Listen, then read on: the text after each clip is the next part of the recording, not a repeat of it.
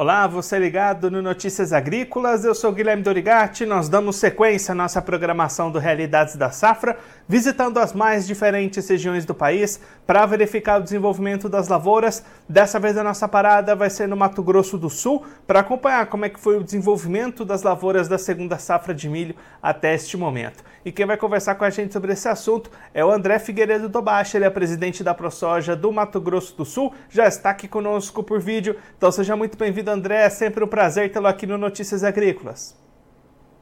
Olá, Guilherme. Sempre um prazer enorme estar aí com vocês. Ficamos sempre à disposição aqui para esclarecer dúvidas aí da, dos ouvintes.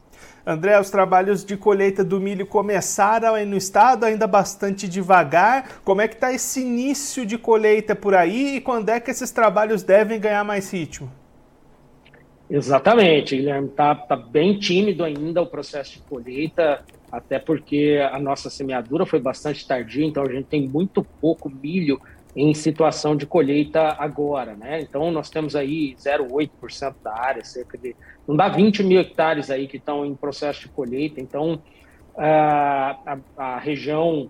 A região central aí do Mato Grosso do Sul acaba que está despontando como a região mais adiantada, né, que está com 1,7% colhido, mas a região sul, que é a área mais expressiva de milho do estado, é, não tem nem meio por cento colhido ainda. Então, realmente é o início mesmo, é aquele milho que conseguiu ser semeado ali no, no início de fevereiro. E como é que foi o desenvolvimento dessa safra no estado, André? Depois desse plantio tardio, o clima ajudou a compensar essa semeadura fora da janela? Sim, é, o, o clima ajudou, Guilherme. Uh, a gente teve uma boa oferta de chuva, então, assim, realmente uh, o desenvolvimento do milho foi bastante satisfatório. Hoje, as lavouras já se encontram em estágio reprodutivo, mas a gente precisa também lembrar que, como a, a semeadura foi muito tardia, nós ainda temos muito milho verde no, no, no campo, né? muito milho que Malemar passou do ponto de pamonha, que é o ponto que, que a população aí entende bem, né?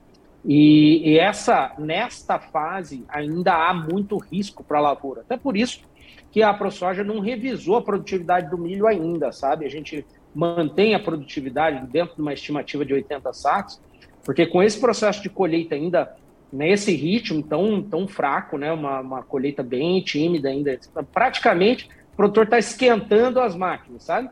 E esse processo de colheita ele deve iniciar em meados de julho. Então a gente tem aí mais de 15 dias ainda para a gente engrenar na colheita de milho.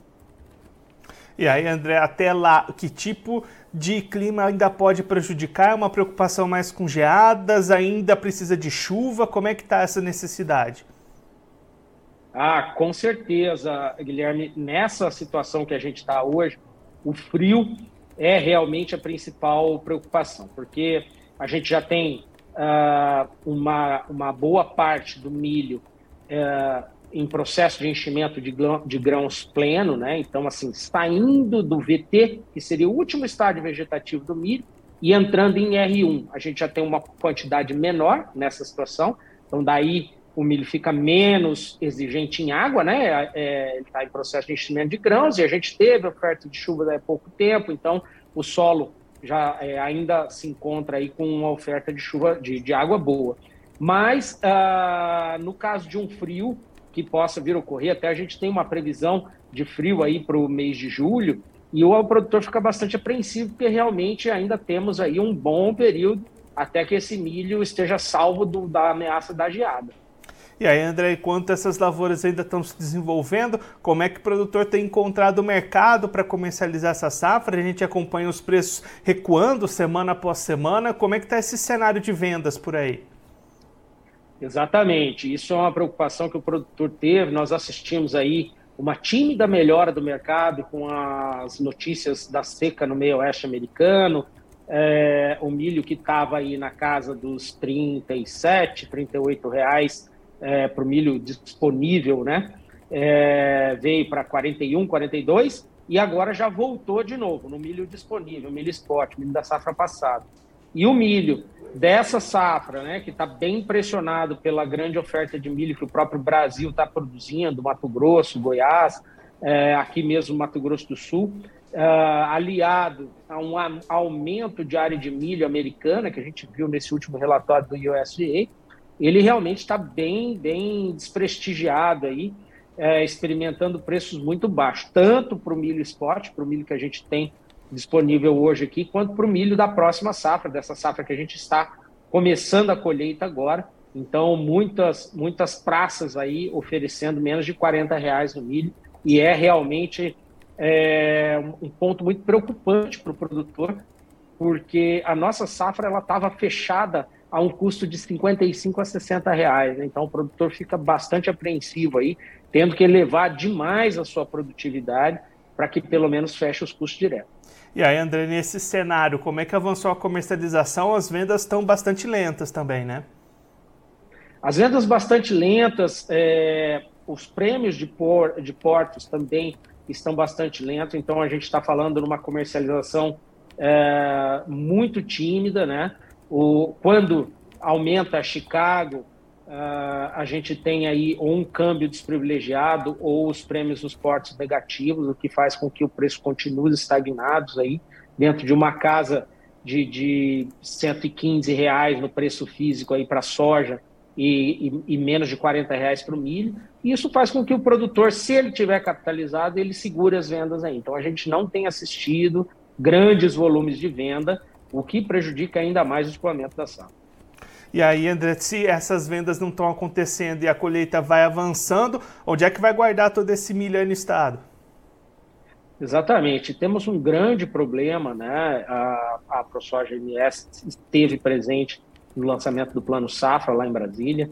Foi um assunto amplamente debatido. Eu, pessoalmente, fui até o Ministério da Agricultura, levei a demanda é, tanto para o ministro Carlos Favaro quanto para o assessor especial Carlos Augustin, é, que nos recebeu lá e entende que o PCA, né, o Programa de Armazenamento, ele precisa ser expandido. Então, nós tivemos uma grande conversa para tentar flexibilização de garantia, de condomínios de, de armazenamento, mas realmente, Guilherme, esse assunto ainda é um assunto que merece muita discussão porque o Brasil é extremamente deficitário em armazenagem e precisa, né, o Mato Grosso do Sul em especial, precisa construir mais armazéns ao longo das rodovias, no caminho do porto de Porto Murtinho, no caminho é, do, do escoamento de Santos, enfim, para todos os polos aí onde a gente pode escoar a soja, porque cada vez que a gente tem um represamento de, de produção,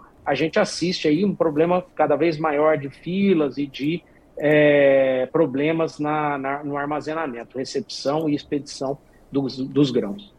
André, muito obrigado pela sua participação, por ajudar a gente a entender um pouquinho melhor esse atual momento das lavouras de milho. Se você quiser deixar mais algum recado, destacar mais algum ponto, pode ficar à vontade.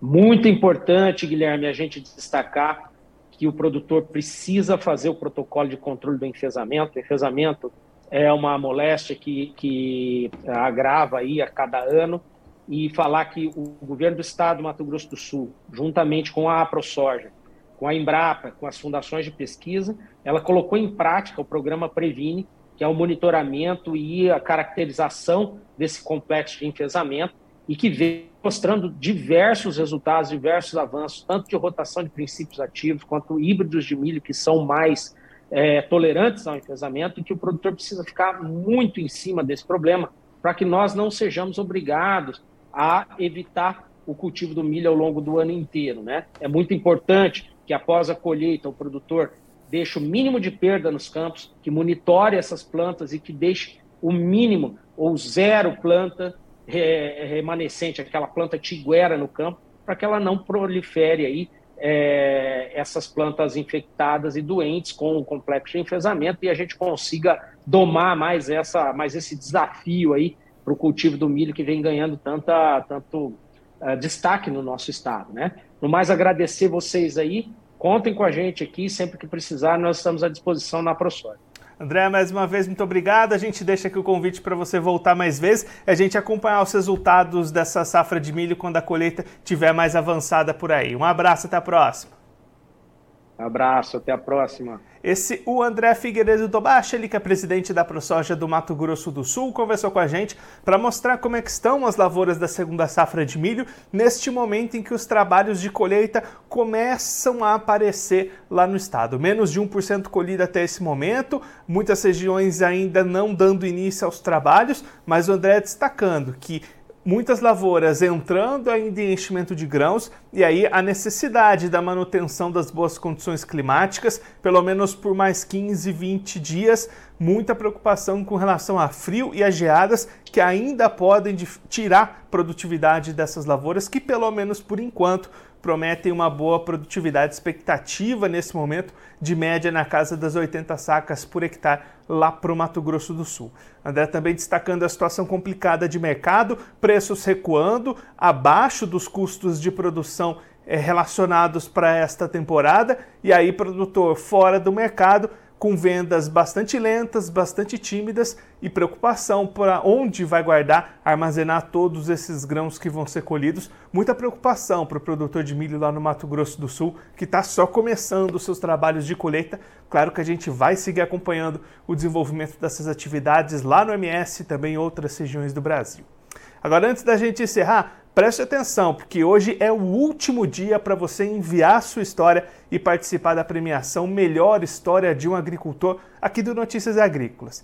Você entre no site do NA agora mesmo, por lá você vai acompanhar todo o caminho, todas as explicações para você participar do prêmio, para enviar a sua história e compartilhar conosco e com todo mundo que está acompanhando o Notícias Agrícolas a sua história de um agricultor. Não deixe de participar, hoje é o último dia para você enviar a sua história. E a premiação de melhor história de um agricultor tem o patrocínio ouro da Singenta. Você já conhece o Acessa Agro? Ela é a plataforma de benefícios da Singenta, onde você ganha pontos através da compra de produtos Singenta. São mais de 3 mil itens, então vá agora mesmo ao acessaagro, ao acessaagro.com.br e conheça. Se você é agro, acessa. Agora eu vou ficando por aqui, mas você aproveite para se inscrever no canal do Notícias Agrícolas, deixe o seu like, mande a sua pergunta, o seu comentário, interaja conosco e com a nossa programação. Vou ficando por aqui, mas a nossa programação volta daqui a pouquinho. Então continue ligado no Notícias Agrícolas.